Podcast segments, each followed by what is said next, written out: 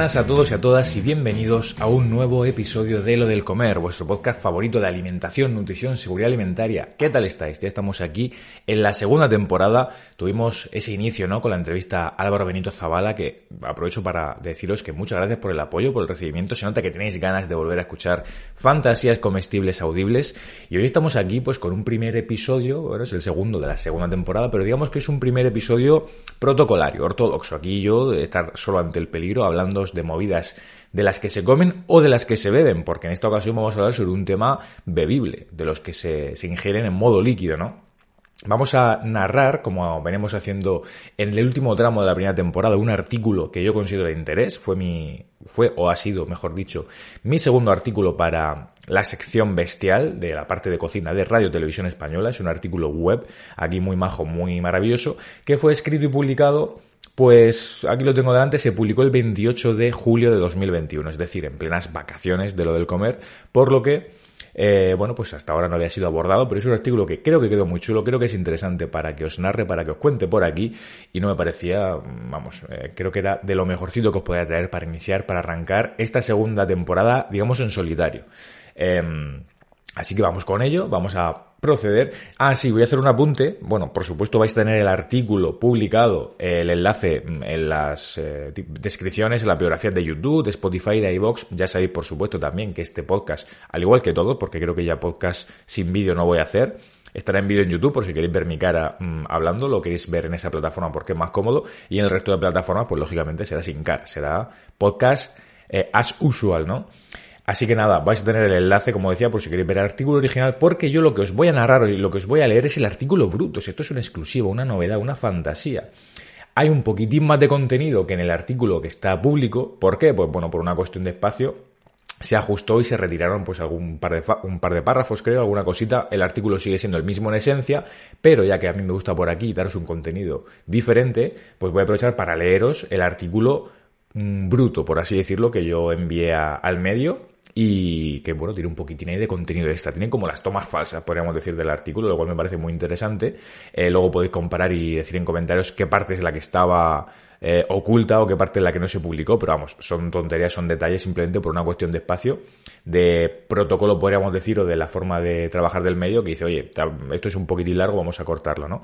Así que nada, el artículo se titula Bebidas alcohólicas sin alcohol, pero ¿qué invento es este? Yo aquí ya me tiré el triple mm, con este título. Yo voy a, voy a probarme a ver si este título cuela, si este título me lo aceptan en RTVE, y así fue, la verdad. La ventaja de trabajar o de escribir en un medio así, más dicharachero, esta sección de cocina que juega así un poco con un, bueno, un lenguaje más eh, para público joven, más, eh, quiero decir que no es tan serio, no es tan pues eso, no, es, no, es, no tiene por qué ser tan serio tan técnico, sino que da pie un poquito a la fantasía como me gusta a mí escribir y en general que va ligado a mi contenido, ¿no? Un poco del cachondeo, tampoco sin pasarnos, pero bueno, que se puede escribir un poquito de forma entretenida, ¿no? Así que este título a mí me sedució y dije voy a probarme y este es el título que está puesto, ¿vale?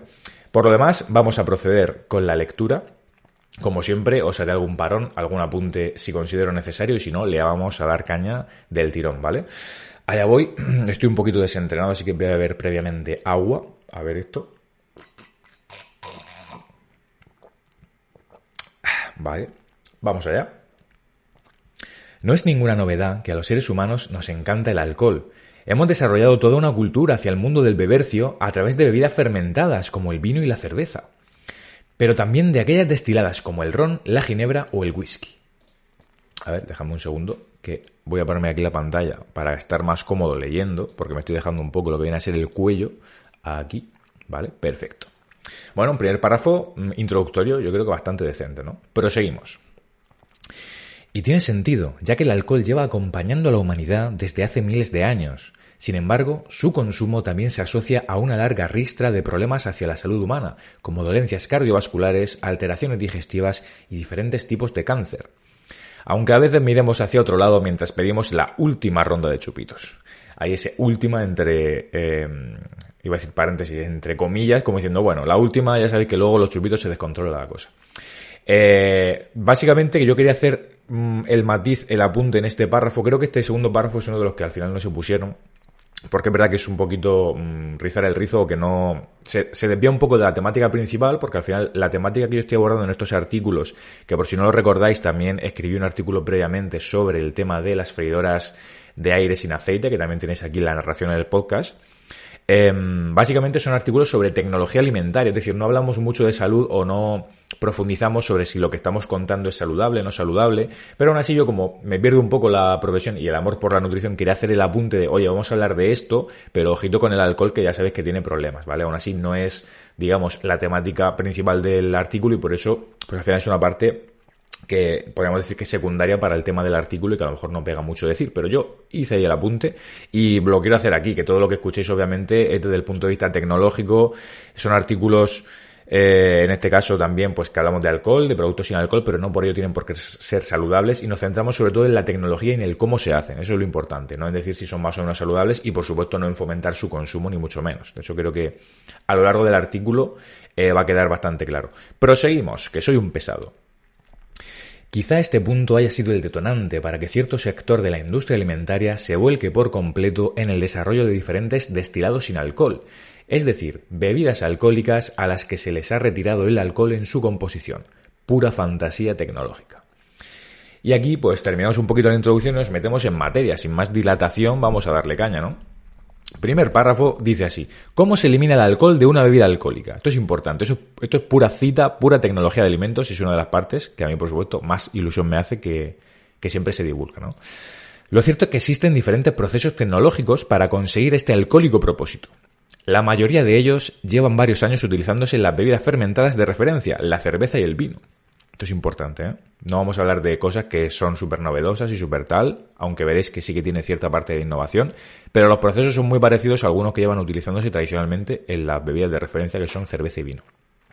Por eso aquí hacemos un repaso. En el caso de la cerveza sin alcohol, se utilizan procesos como la aplicación controlada de calor hasta conseguir que se evapore el alcohol de la cerveza. Sin embargo, el uso de calor para evaporar el alcohol presenta algunos riesgos, como por ejemplo la eliminación de sustancias organolépticas deseables. Por ello, esta técnica se suele combinar con la aplicación de vacío para conseguir que el etanol se evapore a temperaturas inferiores, en torno a los 50-60 grados centígrados.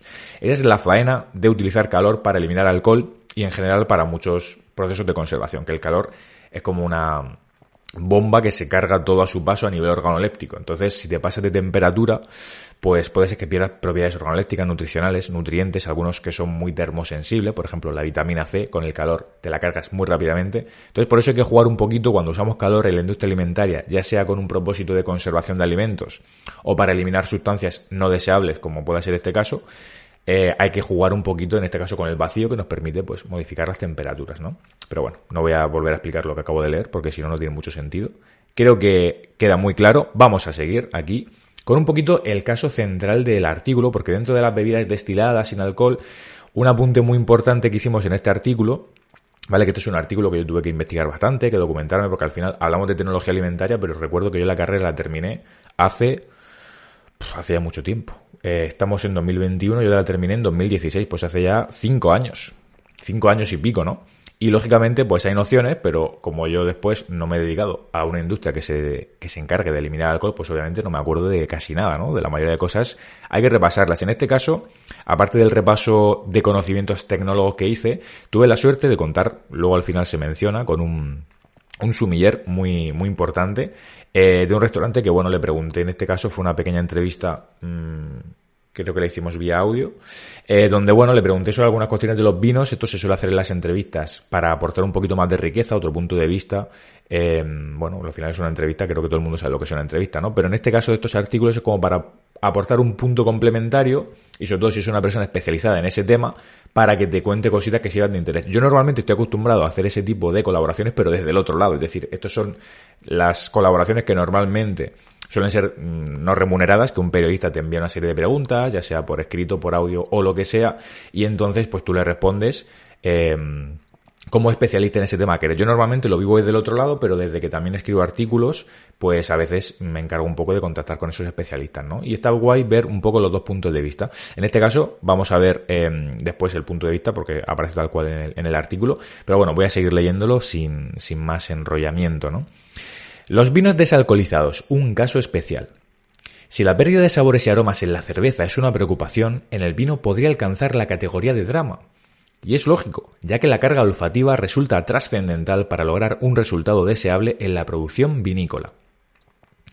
En el caso de los vinos, el proceso de desalcoholización es más habitual de lo que podríamos pensar. Algunas veces se aplica para ajustar el contenido alcohólico de aquellos vinos que tras la fermentación dan un contenido en alcohol muy elevado.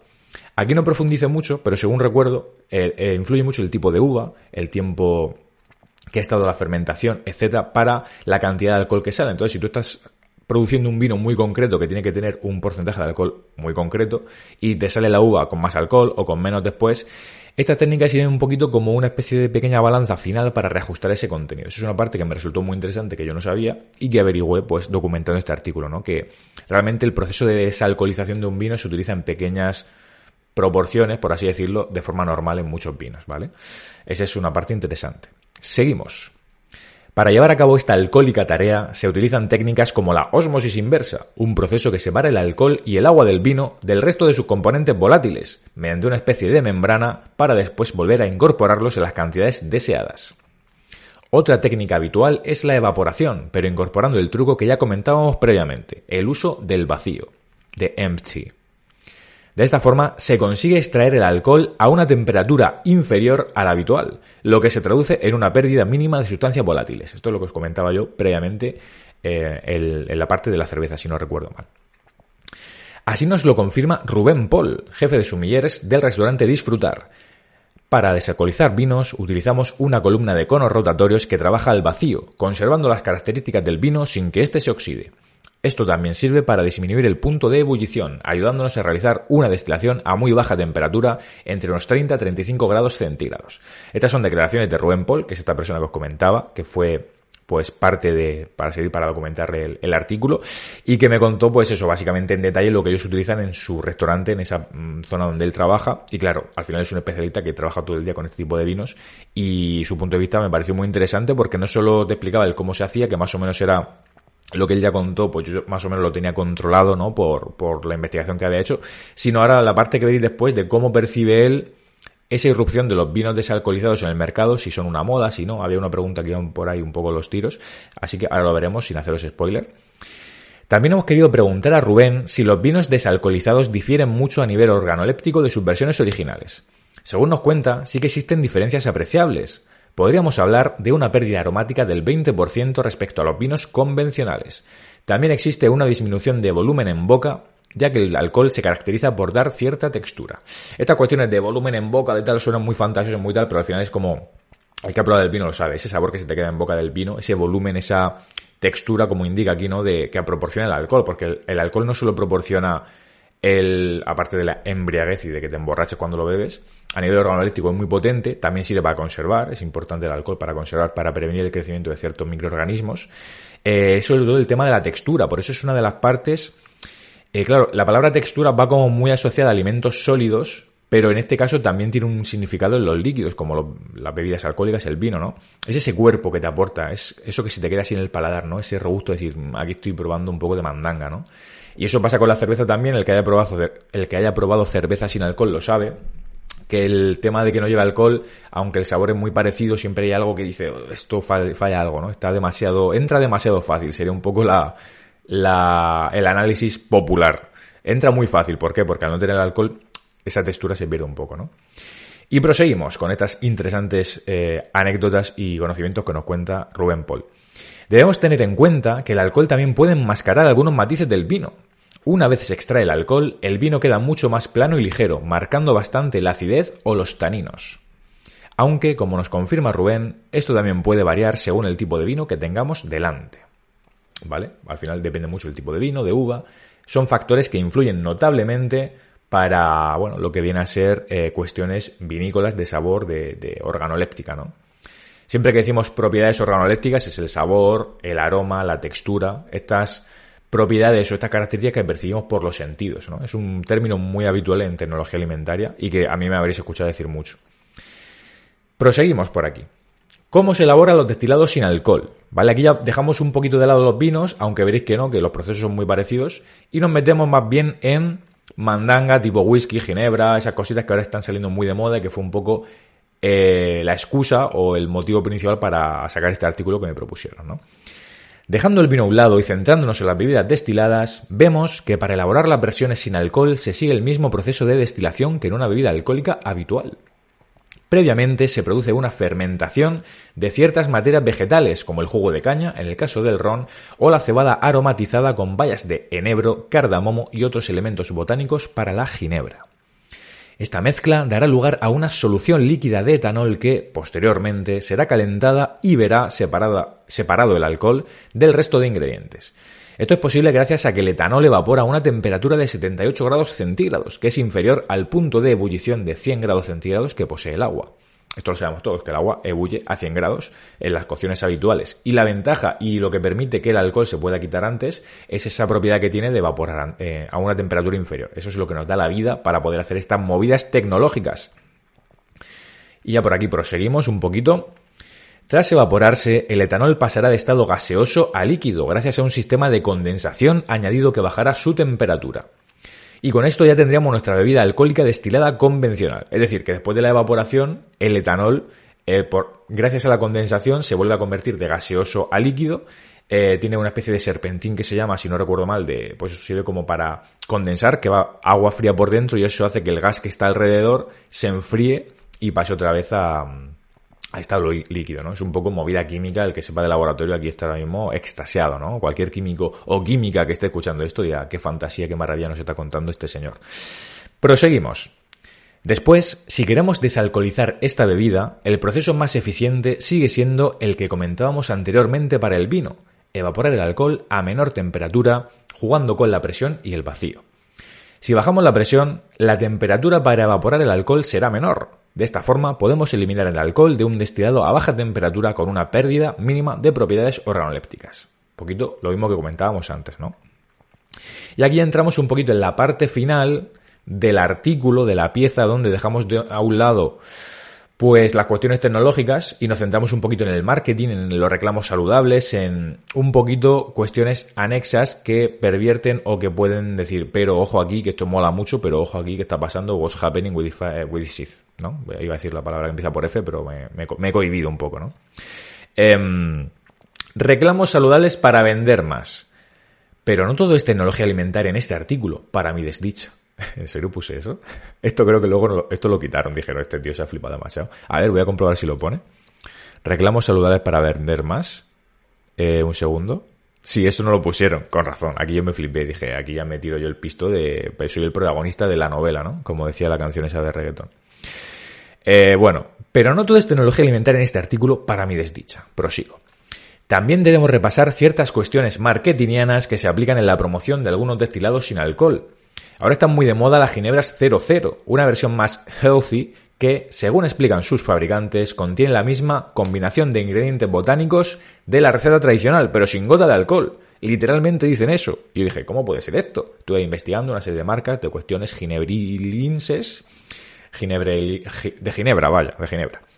Y decían, 00 no tiene nada de alcohol. yo, a ver, ¿cómo no va a tener nada de alcohol? Aunque tenga un proceso desalcoholizado, que es todo lo que hemos contado antes, siempre queda un poquito. Pero es que aquí hay un doble, un doble filo, porque es que, lo, digo ahora después, eh, hay un doble filo porque no todas siguen un proceso de desalcoholización, sino que realmente las ginebras a veces se hacen como si fuera una infusión en agua, es decir, que no utilizan alcohol para nada y por eso no llevan alcohol. Ese es un poco el doble truco que creo que cuento ahora después. Así que voy a proseguir, para no auto-spoilearme, que suele ser una tradición ya aquí en mi persona. Voy a beber un poquito de agua, por supuesto con el sorbo tan característico que yo creo que sirve un poco para, relajar vuestros pabellones auditivos, ¿no? Después de tanta, tanta, tanto conocimiento, yo os hago así un poquito.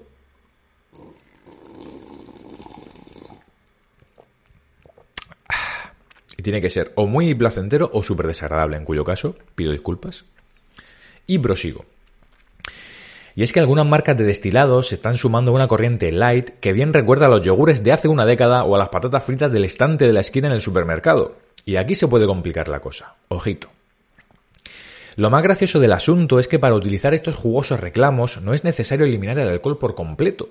Basta con disminuir la graduación alcohólica lo justo y necesario para conseguir una reducción de calorías del 30% respecto al producto original. Ojo, el 30%, eso es lo que dice la legislación, ¿eh? Estas son las condiciones para poder incluir este codiciado reclamo light según recoge la legislación europea. O sea, el light como concepto en la legislación europea está recogido como una declaración, una denominación eh, saludable, pero no va ligada a un nutriente en concreto. O sea, se puede usar con la grasa, con el azúcar, con el alcohol, con lo que sea. ¿Cuál es el requisito? Que tenga un 30% menos ese producto que su homólogo o que digamos el producto normal al que va referido, pero puede tener una reducción de calorías que puede ser de la grasa, insisto una vez más, del azúcar o del alcohol, de cualquiera de ellos. Mucha gente piensa que el light es solo grasa o que es solo azúcar. A veces por eso, como es un poquito ambiguo, las empresas aprovechan, algunas, lógicamente, eso para en el etiquetado confundirnos un poco, porque pone eh, light, pero no sabemos por qué es light. Y a veces los productos light llevan un 30% menos de grasa, pero luego le meten más azúcar y al final tienen las mismas. Y a lo mejor tiene el contenido calórico obviamente menor, pero tiene todavía nutrientes de muy mala calidad. Entonces, imagina todo eso trasladado, yo decía aquí esa comparación de los yogures, de los patatas fritas y demás, que son los productos típicos, ahora pasando al alcohol, que el alcohol es una sustancia que aporta muchas más calorías vacías. Mm, el tema de calorías vacías, mm, no sé si ahora es quizá buen momento para matizarlo, ¿no? Que es un término que mucha gente dice, eso no tiene sentido o tal. A veces también se habla de calorías negativas, pero eso es otra movida. Cuando hablamos de calorías vacías, sobre todo relacionadas al alcohol, quiere decir que son calorías que aporta un alimento o una bebida, en este caso bebidas alcohólicas, que no llevan asociados nutrientes de interés. Es decir, no es lo mismo un, un Cuba libre de ron, que a lo mejor lleva las mismas calorías que, yo que sé, una bolsa de frutos secos o un puñado de frutos secos, aunque lleve el mismo número de calorías, esas calorías de los frutos secos van asociadas a nutrientes saludables, como grasas saludables, eh, proteínas, ¿no? En cambio, el alcohol no lleva nada más, por eso se dice que son calorías vacías. Entonces, bueno, sin enrollarnos, que suele ser también una de las cosas que me gusta a mí hacer por aquí, em, para no perder el hilo, cuando decimos calorías vacías hacemos referencia a eso. Entonces, imagina toda esa mezcla de denominaciones, de términos, etcétera, que normalmente vemos en productos más tradicionales, ahora en el alcohol, que es una bomba de relojería, ¿no? Por eso a mí me preocupa especialmente y quería hacer un poco esa, ese apartado, ¿no? Pero no queda ahí el asunto, ya que las bebidas destiladas que sí eliminan el alcohol por... Perdón, ya que las bebidas destiladas que sí eliminan el alcohol por completo juegan en otra liga publicitaria. En este caso se utiliza el argumento sin calorías, o sea, ya no vamos al like que es un 30% menos, vamos al sin 100%. Recordemos que al no contener alcohol, estos brebajes poseen inevitablemente una cantidad menor de energía. Concretamente, cada gramo de alcohol nos proporciona 7 kilocalorías para el cuerpo, para el body. Ahí es donde os decía yo el tema calorías vacías. 7 kilocalorías por cada 100 gramos es una burrada, es mucho más que las grasas, las proteínas o los hidratos de carbono. Entonces, claro, cuando hablamos de un 30% menos, está clara la reducción, pero en este caso, los que no llevan alcohol, que os comentaba antes, que lleva el tema de eh, están hechas a partir de una infusión de agua, por así decirlo. Creo que al final, por lo que veo, no puse esa parte porque a lo mejor consideré que puede ser un poquito más confusa, ¿sabéis? Si encima de que hemos hablado de muchos procesos os digo, oye, que las ginebras aparte se pueden hacer no solo con alcohol, sino con agua, como una infusión y tal, creo que fue rizar demasiado el rizo y ya de por sí se me quedaba demasiado largo el artículo y no lo incluí. Pero bueno, ahora como os, os lo he comentado en la ampliación, me quedo a gusto y tranquilo, ¿no? Básicamente es eso. se están utilizando reclamos de marketing asociados tradicionalmente a otros productos que en el alcohol todavía tienen más peligro, porque estamos hablando de sustancias de, bebidas que nadie creo que se plantee que son saludables, aunque se haga mucho marketing de salud detrás de ellos, que eso es lo preocupante, ¿no? Y bueno, vamos a ir terminando con el último párrafo, un poco a modo conclusivo. Lo bueno y lo malo de los desalcoholizados se llama. Para muchos un sacrilegio, para otros una absoluta bendición. Sin duda, las bebidas desalcoholizadas permiten seguir disfrutando del acto social que implica llevarse un brebaje exótico a la boca en una reunión con amigos. Rubén Paul nos lo cuenta así de claro.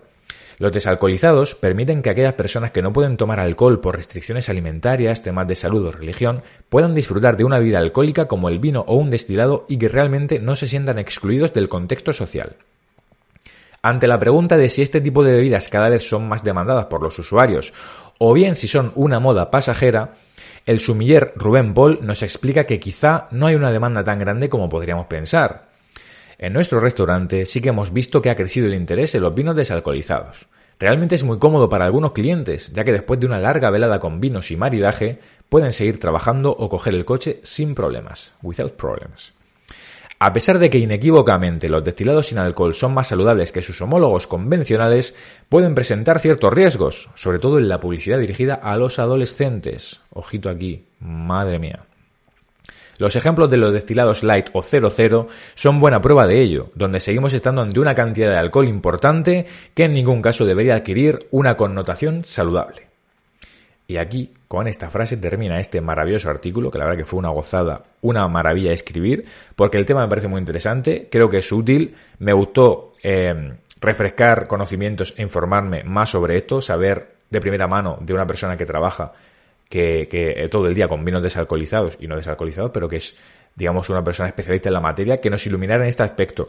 La verdad que creo que es un artículo bastante interesante, no por haberlo escrito yo, sino porque normalmente, pues, eh, la, ventaja ¿no? de, escribir en medios así es que me permiten hacer contenidos que me gustan mucho y que me puedo seguir informando y puedo seguir aprendiendo más allá de lo que ya sabía, ¿no? Y creo que, bueno, que queda bastante chulo y encima hemos hecho un podcast con ello. ¿Qué más se le puede pedir a esta maravilla?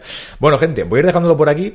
Mm, me lo he pasado realmente bien como siempre. Esto prácticamente, si no lo subo hoy, que es 13 de septiembre, hoy son...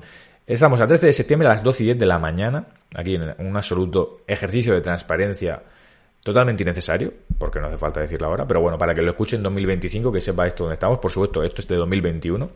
Lo voy a subir creo que hoy o mañana y lo vais a tener ya disponible enseguida en iVoox, Spotify, Google, Apple Podcast y también en YouTube, donde eh, pues estamos subiendo también de vez en cuando. Si, no sé si veis el canal de YouTube, porque sé que muchos seguís el podcast tal cual, os lo ponéis como hago yo con los podcasts, para salir a pasar perro, para andar, para hacer deporte y es un contenido muy consumible en largos periodos, ¿no? Se puede escuchar a cachitos y demás, por eso la duración da un poco igual.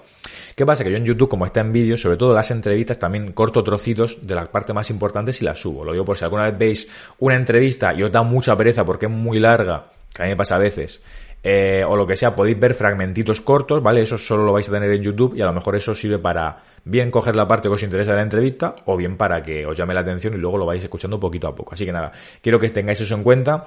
Próximamente habrá más entrevistas que también sé y veo que os mola mucho el contenido, pero también sé que os mola mucho escucharme a mí hablar de cuestiones más pues genéricas de nutrición y alimentación, en este caso es tecnología alimentaria pura y dura y yo disfruto mucho, disfruto como un gorrino en charca porque es el tema o el, el área de conocimiento donde ya sabéis que estoy formado en la carrera y me gusta mucho. Así que nada, me voy a callar ya un ratito. Os dejo y os doy las gracias por haber escuchado esto hasta aquí. Has escuchado esto hasta aquí, es una persona maravillosa, espectacular, tremenda, te va a ir la vida muy bien. Y nada, que ya sabéis lo que podéis hacer. Si os gusta este episodio, os animaría, os eh, invitaría a que lo compartir con todos vuestros contactos, amigos, conocidos, personas que os encontréis por la calle de casualidad. Mm, le decís, oye, mira, escucha este podcast de este muchacho eh, que, que, bueno, que parece que sabe de lo que dice, aunque a veces se lía un poco y tal. Tú se lo pones y a ver qué pasa, ¿no? Y nada más. De verdad, muchas gracias por escucharlo. Nos vemos, nos escuchamos en el próximo episodio de Lo del Comer. Un abrazo y hasta pronto.